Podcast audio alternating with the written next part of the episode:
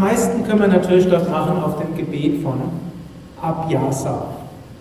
Und über Abhyasa will ich ein paar, eigentlich nicht nur ein paar, ich will euch so einen Überblick geben letztlich über den ganzheitlichen Yoga, gut wie wir bei Yoga Vidya lehren und wie ich meine, die meisten Schulen, die sowohl Hatha Yoga als auch Spiritualität lehren, auch irgendwie in der einen oder anderen Form auch lehren. Zwar will ich so machen, als für den spirituellen Weg darstellen, als konzentrische Kreise. Und die zentrale Praxis von allen spirituellen Wegen, beim Yoga sowieso, aber ich meine bei allen anderen, ist letztlich, was denkt ihr welche? Also was ich meine, was fast alle spirituellen Wege irgendwo gemeinsam haben als eine Praxis, ist die Meditation. Also in der einen oder anderen Form finden wir in allen spirituellen Systemen Meditation. Ob es die, beim Christentum die christliche Mystik ist, ob man das jetzt Kontemplation, Meditation, stilles Gebet nennt, im Buddhismus sowieso, im Yoga erst recht, bei den Sufis, bei den Taoisten, selbst bei verschiedensten schamanistischen Kulturen. Wir finden die Meditation als zentrale Praxis. Und das heißt dann natürlich, wenn es die zentrale Praxis ist, wenn man auf dem spirituellen Weg ist, sollte man meditieren, sozusagen. Weiß jetzt nicht, wer von euch meditiert oder nicht meditiert. Mein großer Appell an euch wäre, meditiert. Und wenn man noch nicht meditiert, ist das Wichtigste, jeden Tag mindestens drei Minuten meditieren. Und drei Minuten, behaupte ich, hat jeder. Und es gibt so viele verschiedene Meditationstechniken. Es spielt nicht wirklich die Rolle, welche Meditationstechnik. Am wichtigsten ist, dass man meditiert. Man kann kreuzbeinig sitzen, man kann kniend meditieren, man kann auf einem Stuhl meditieren. Mit Einschränkungen könnte man sagen, man könnte auch im Liegen meditieren, obgleich so meine persönliche Meinung ist, man meditiere im Sitzen. Im Liegen würde ich das eher Tiefenentspannung nennen oder Yoga Nidra oder wie auch immer. Aber besser, man meditiert im Liegen, als man meditiert gar nicht. Besser, man meditiert im Sitzen als im Liegen. Besser, man meditiert mit geradem Rücken als mit krummem Rücken. Wenn man jetzt schon eine Weile auf dem Weg ist und ernsthaft auf dem Weg ist, wäre meine Empfehlung, meditiert mindestens 20 Minuten. So meine Erfahrung ist sehr viele der spirituellen Lehrer verschiedenster Traditionen sagen so mindestens 20 Minuten. Insbesondere die Lehrer, die nicht selbst in einem Ashram wohnen und auch mal mit Schülern Kontakt haben, die außerhalb des Ashrams wohnen, in, in, eine Weile im Westen war, die sagen, sagen so 20 Minuten ist eine gute Zeit für die Meditation. Auch hier behaupte ich wiederum, 20 Minuten dürfte fast jeder haben. Mag mal Phasen geben von Ausnahmen, zum Beispiel eine Mutter mit vielen Kindern, auch berufstätigen und pflegebedürftigen Eltern und gerade ein neues Kind geboren, da wird es vielleicht ein bisschen schwierig. Aber ich bin auch nicht der am wenigsten beschäftigte Mensch des Universums und mir ist es durchaus gelungen, in den letzten 32 Jahren, 31 Jahren, jeden Tag 20 Minuten zu meditieren. Also es, wenn man spirituell interessiert ist, man kann darauf hinarbeiten und letztlich man kann es dann auch tun. Aber wenn ich jetzt 20 Minuten spreche und ihr denkt dann, kriege ich nie hin. Dann ist es besser, jeden Tag drei Minuten zu meditieren, als gar nicht zu meditieren. Und Wir können ja jetzt gerade mal drei Minuten lang meditieren.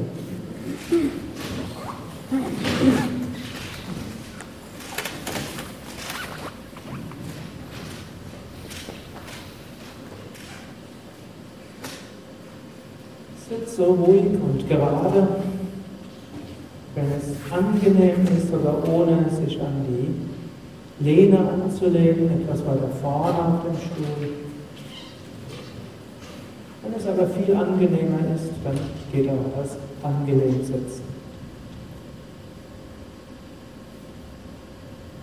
Wirbelsäule gerade, Schulterblätter nach hinten und unten, Brustkorb sanft nach vorne gewölbt,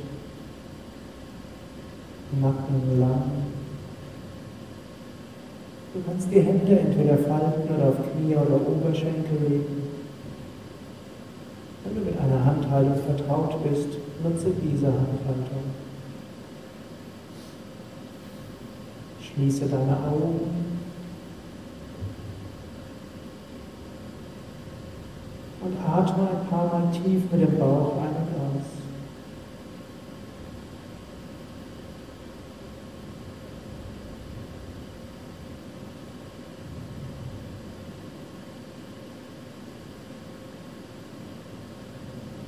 Wer mit seiner eigenen Technik vertraut ist, kann auch eine eigene Technik verwenden. Ansonsten konzentriere dich jetzt auf den Punkt zwischen Augenbrauen bis Mitte der Stirn. Stelle dir dort ein Licht vor oder spüre dorthin, während du die Augen auch entspannt hältst. Da spürst du dort auch ein sanftes Kribbeln oder Pulsieren.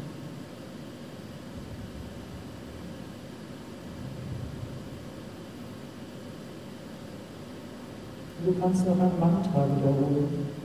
Dein eigenes Mantra hat, kann dieses wiederholen. Oder wiederhole Om. Einatmen Om. Ausatmen Om. Einatmen Om. Ausatmen Om. Om steht für die Ganzheit, das Unendliche für Brahman. Om integriert alle Klänge in also ruhig sitzen, lasse den Atem ruhig fließen, halte die Augen entspannt. Konzentriere dich auf Punkt zwischen Augenbrauen bis Mitte der Stirn. Spüre dort oder sehe dort ein Licht. Wiederhole Om oder dein persönliches Mantra. Meditiere weiter so oder auf deine eigene Weise in der Stille, zwei Minuten lang.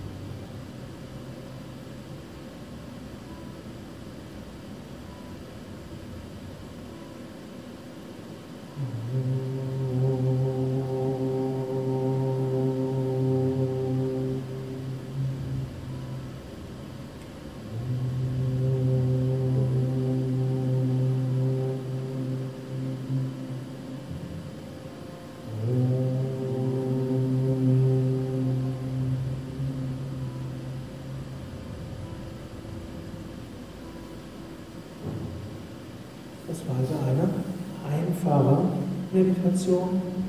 Und meine Empfehlung wäre, mindestens übt so drei Minuten. So lange ist es nicht. Und es geht sogar im Zug, es geht im Bus, es geht sogar im Auto, natürlich nicht beim Fahren. Aber ich kenne einige Menschen, die sagen, wenn ich zu Hause bin, dann hängen Mann und Kinder an mir und bei der Arbeit hängen Chef und Kollegen an mir. Was ich mache, ich fahre im Auto unterwegs, bleibe auf dem Parkplatz stehen und dort meditiere ich dann. Also das Auto kann der Meditationsraum sein. Und je nach Auto kann man sogar kreuzbeinig sitzen, aber es ist auch nicht notwendig, kreuzbeinig zu sitzen. Und in meiner Studentenzeit habe ich immer auch die S-Bahn als Meditationsort ausgesucht. Weiß natürlich nicht, was meine Gegenüber davon gehalten hatten, dass ich dort so bewegungslos gesessen hatte. Es hat mir damals nichts ausgemacht. Und auch heute, wenn ich mal dem Flugzeug fliege, da habe ich die tollsten Meditationen.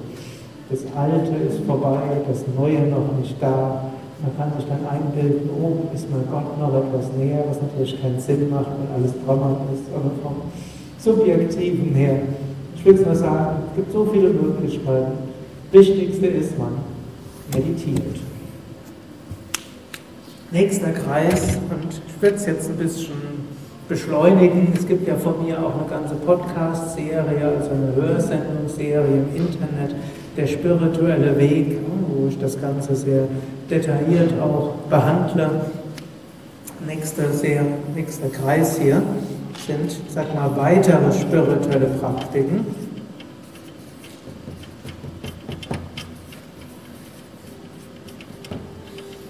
Im Yoga sind dann natürlich Asanas, die Yoga-Stellungen, Pranayama, die Atemübungen, Mantras, das äh, Kirtan-Mantra, Singen als mögliche Praktiken. Es gibt natürlich noch mehr, aber hier jetzt eben Praktiken im engeren Sinne, die dazu helfen, Körper, Prana, Lebensenergie und Geist auf die Meditation vorzubereiten und umgekehrt natürlich auch helfen, dass wir die innere Kraft in den Alltag hineinbringen können.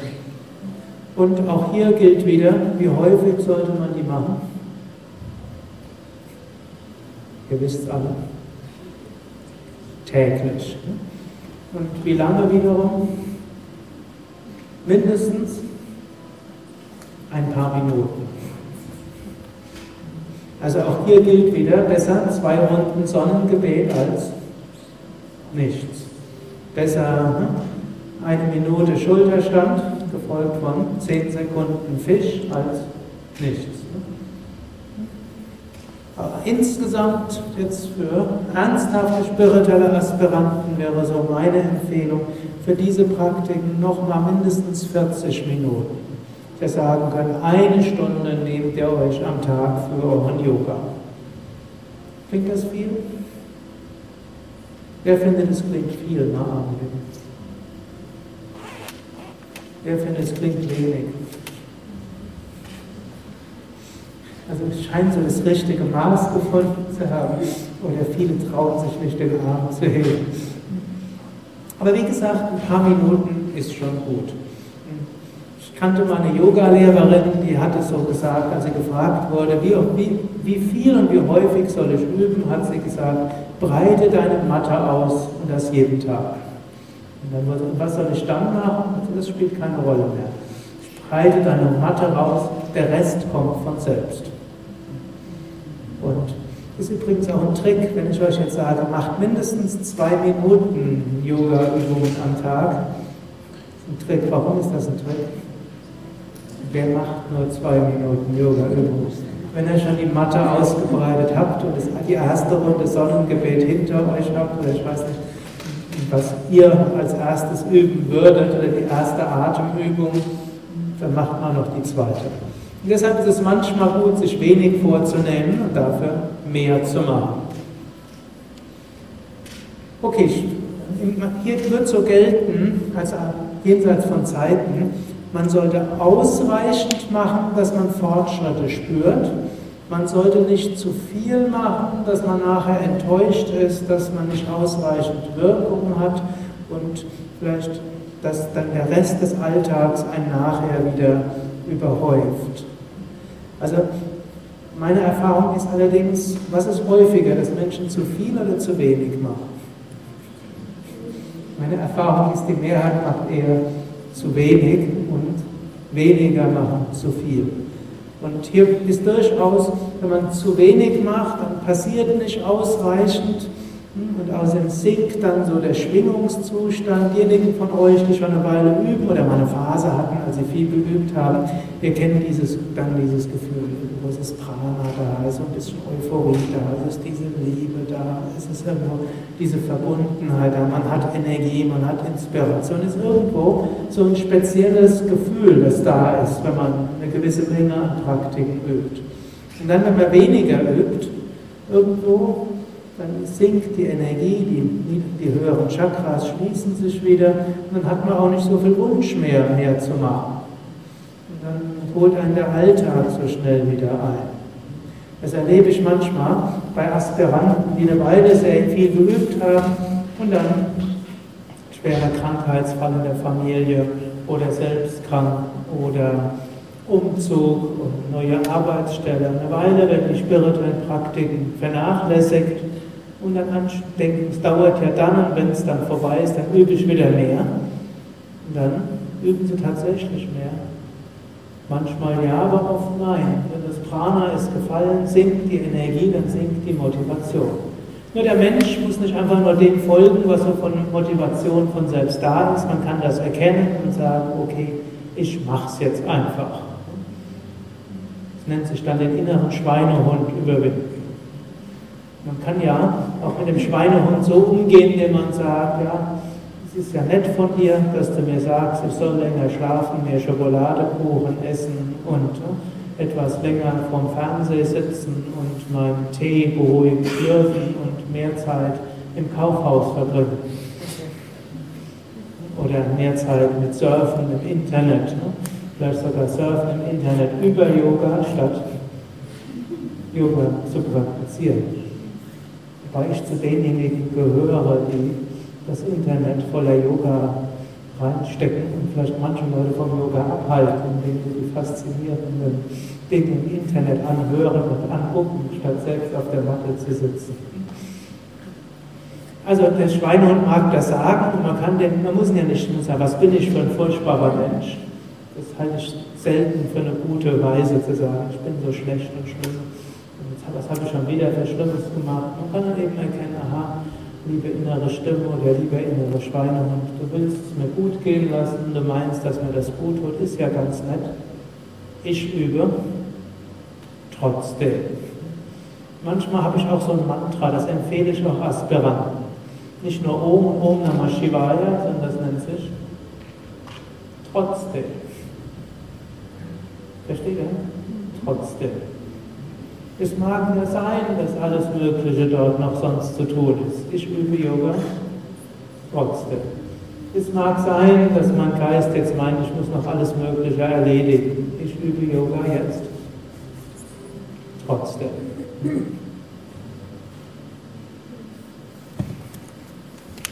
Okay, nächster dieser Kreise ist letztlich alles, was wir tun für die Gesundheit. Natürlich alles dort innen ist auch für die Gesundheit. Meditation ist gut für die Gesundheit, Asanas ist gut für die Gesundheit, Pranayama sind gut für die Gesundheit, die Mantra singen ist gut für die Gesundheit. Und so viele andere spirituelle Praktiken sind gut für die Gesundheit. Hier sind ja viele vertreten, die auch andere spirituelle Praktiken noch haben. Aber es gibt auch Sachen, die wir noch zusätzlich konkret auch für die Gesundheit machen. Dazu gehört natürlich die Ernährung, dazu gehören gesunde Schlafgewohnheiten, dazu gehören Tiefenentspannungstechniken, dazu können Kräuter, Ayurveda-Anwendungen und Massagen gehören und alles Mögliche. Also Gesundheit ist hier auch wichtig. Ein nächster, das ergibt sich aus dem, aus dem Begriff des Karmas, und da ich den ausführlich behandelt habe, will ich es jetzt auch wieder kurz machen. Man kann sagen, Spiritualisierung des Alltags.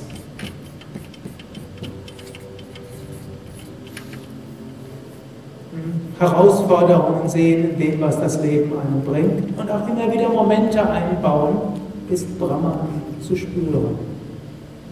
Spricht Brahman. Ich habe im ersten Yoga-Zentrum, wo ich gewesen bin, dort gab es eine Zentrumsleiterin, die mich gut ausgebildet hat. Sie war auch eine strenge Lehrerin dort. Und ich war mit irgendwas beschäftigt, dann hat das Telefon geklingelt und dann habe ich irgendwo so ein bisschen gestöhnt und dann hat sie mich angeschaut und hat gesagt, Gott klingelt. Und hat gelächelt. Das war alles, zwei Worte.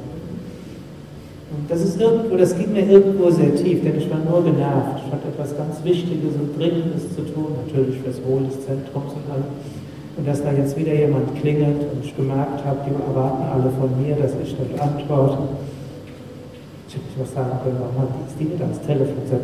Mir gesagt, Gott, Gott klingelt. Aber es war in dem Moment, was ist irgendwo tief gegangen. Gott klingelt, Gott ruft. Klingeln gibt sogar einen, wo ein Meister, vietnamesischen, buddhistischen Meister Thich Nhat Hanh, wenn man von dem schon mal gehört hat, der scheint es in den Plum Village eingeführt zu haben, das ist irgendwie so eine Art, dem Yoga den Ashram in Frankreich. Wenn irgendwo was klingelt, dann setzen sich diejenigen hin, die das Telefon hören und atmen ein paar Mal bewusst und lassen es drei, vier Mal klingeln. Bei mir im Büro springt dann der Anrufbeantworter und könnte die auch auf etwas später setzen. Aber im Normalfall, man kann es ja eins, zweimal klingeln lassen, bewusst sein und sagen, entweder ich bin ganz für dich da oder möge eine Herzensverbindung da sein oder Gott bringen oder selbst wenn es ein Kunde ist und einen Chef oder ihr seid in der Reklamationsabteilung oder wo auch immer. Man kann immer sagen, Gott klingelt. Und vielleicht, wenn im Callcenter seid, dürft ihr es eine drei, vier Mal klingeln lassen. Und sonst kriegt ihr vielleicht eine Abmahnung. Hm, euer temporärer Vertrag wird nicht verlängert. Aber dann muss man es halt schneller machen. Oder auf anderes. Also Spiritualisierung des Alltags. Und der nächste Kreis ist dann, ich nenne es mal Umgang mit Bedürfnissen und Persönlichkeit.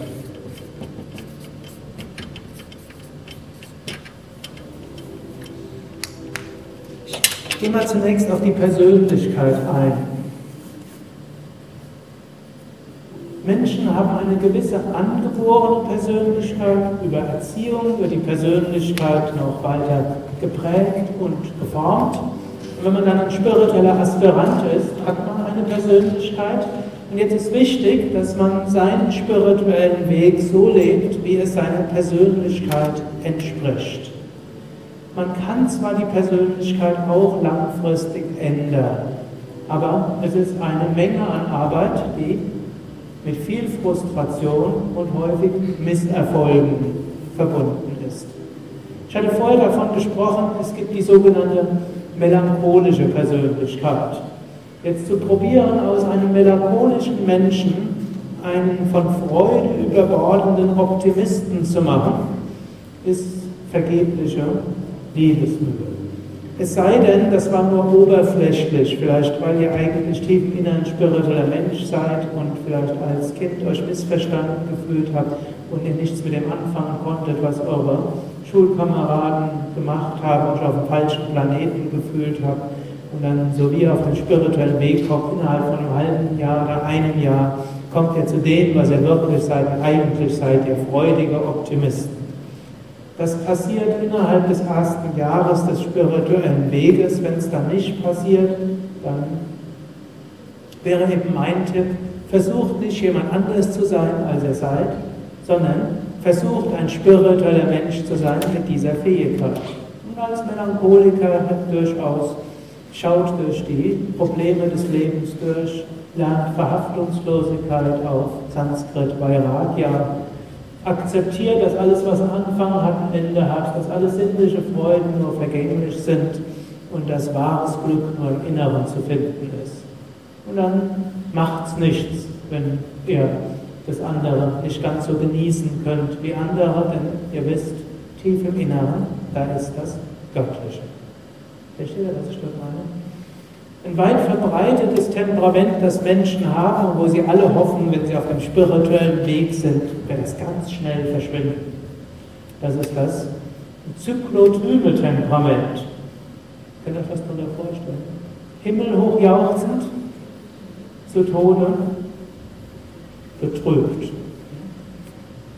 Also, und dann hofft man natürlich, wenn man Yoga übt, dann wird man nur noch himmelhoch jauchzend sein und niemals mehr zu Tode betrübt. Und dann fängt man natürlich an mit Yoga oder man intensiviert die spirituelle Praktik. Das Hoch wird noch höher, als es jemals zuvor war.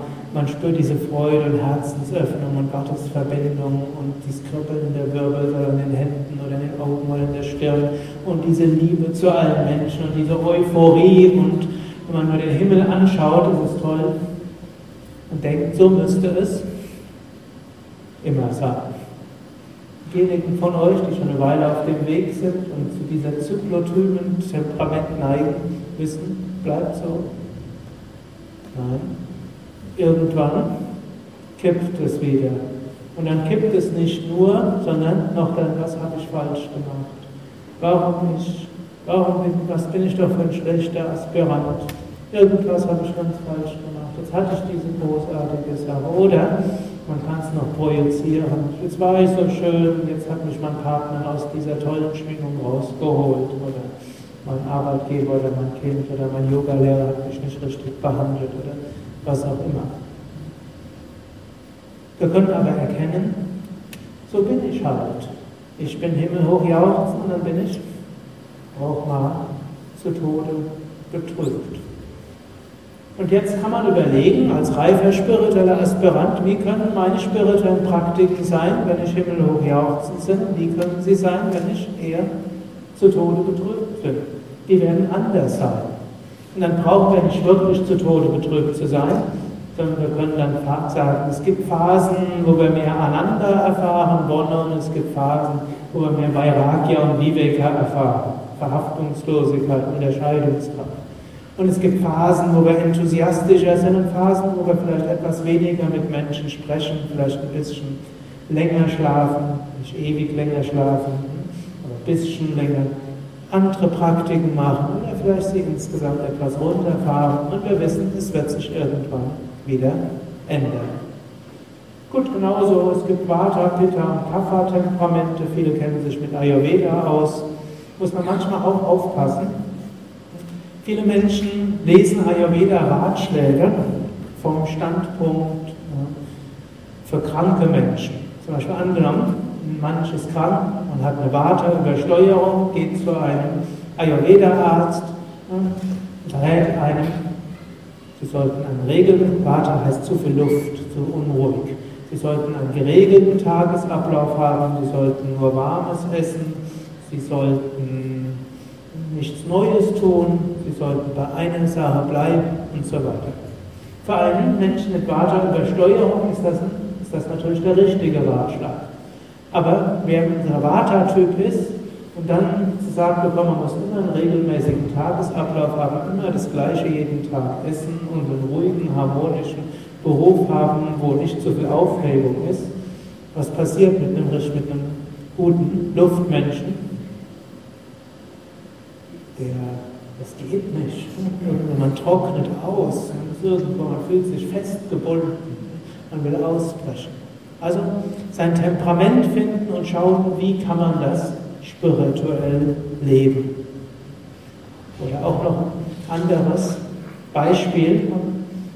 Ich leite ja einen größeren Ashram in Bad Meinberg. Wir haben dort 150 Mitarbeiter inzwischen, einschließlich Kinder, die da dauerhaft wohnen. Haben bis zu 500 Gästen dort. Und ist schon immer wieder eine wunderbare Herausforderung. Vor 15 Jahren habe ich dort angefangen, Ashram, oder 14 Jahre den ersten Yoga Vidya Ashram zu leiten. Da hatte ich mal so einen älteren Swami zu Besuch und den hatte ich mal gefragt, wie soll ich denn den Ashram leiten? Und der hat irgendwo so erzählt, ja, ich soll dort jeden Tag überall hingehen, in jedes Büro, mit Schwätzchen halten, freundlich sein, zu jedem Gast hingehen, am Tisch gehen und so ne? freundlich mit allen dort sprechen. Gut, als jemand, der wissbegierig war, umsetzen wollte, habe ich das dann gemacht. Und irgendwann habe ich gemerkt, wenn ich morgens aus meinem Zimmer von meiner Meditation Asanas Pranayama kam und runter, mir hat es gegraut, dort runter zu gehen. Wieder mit allen einfach zu reden. Und dann so eine Weile habe ich mich irgendwo gemerkt, so kann es nicht weitergehen. Und dann bin ich irgendwann zum Schluss gekommen und habe gedacht, das mag sein, dass das für den zwar nicht gut war, ich kannte ihn eben in seinem Ashram, der hat das tatsächlich gemacht. Der ist den ganzen Tag durch den Ashram gegangen, hat mit jedem gesprochen, gelächelt, auf die Schultern geklopft und mal umarmt und natürlich alle fanden das ganz toll.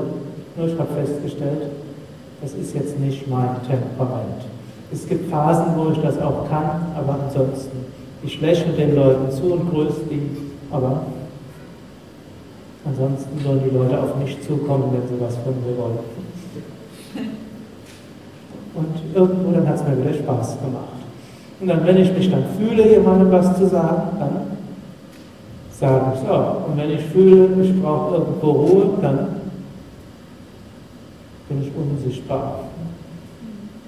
Gut, doch ganz unsichtbar kann ich nicht werden. Das kann ich mir nur einbilden.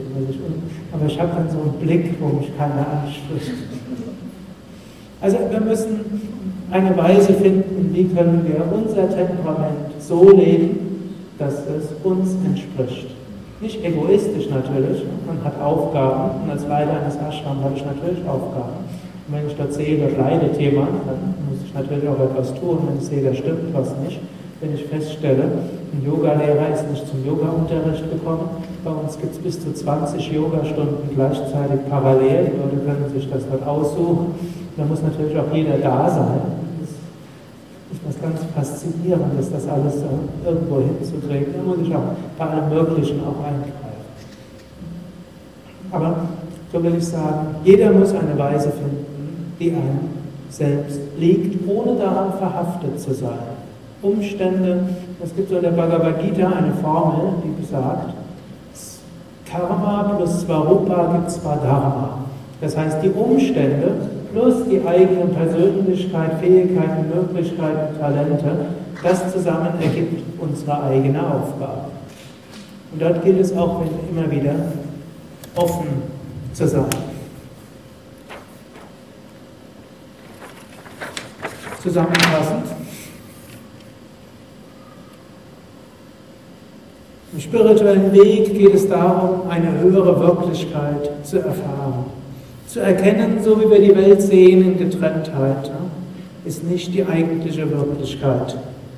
Solange wir aber in dieser Getrenntheit leben, sind wir im Dukkha und damit in einem gewissen Leid. Es ist möglich, aber aus diesem herauszukommen und auch in kleinen Momente von Kaivalya, von Freude, Wonne, Ausdehnung, Freiheit zu erfahren. Wir können uns darum bemühen, dorthin zu kommen und Meditation ist dafür die wichtigste Praxis. Wir können die Lektionen im Alltag annehmen, die auf uns zukommen und wir können vertrauen auf eine Gnade, die uns dann, wenn nötig, eine schöne und gute Erfahrung ermöglicht. Und langfristig sind wir alle in Kaiwan.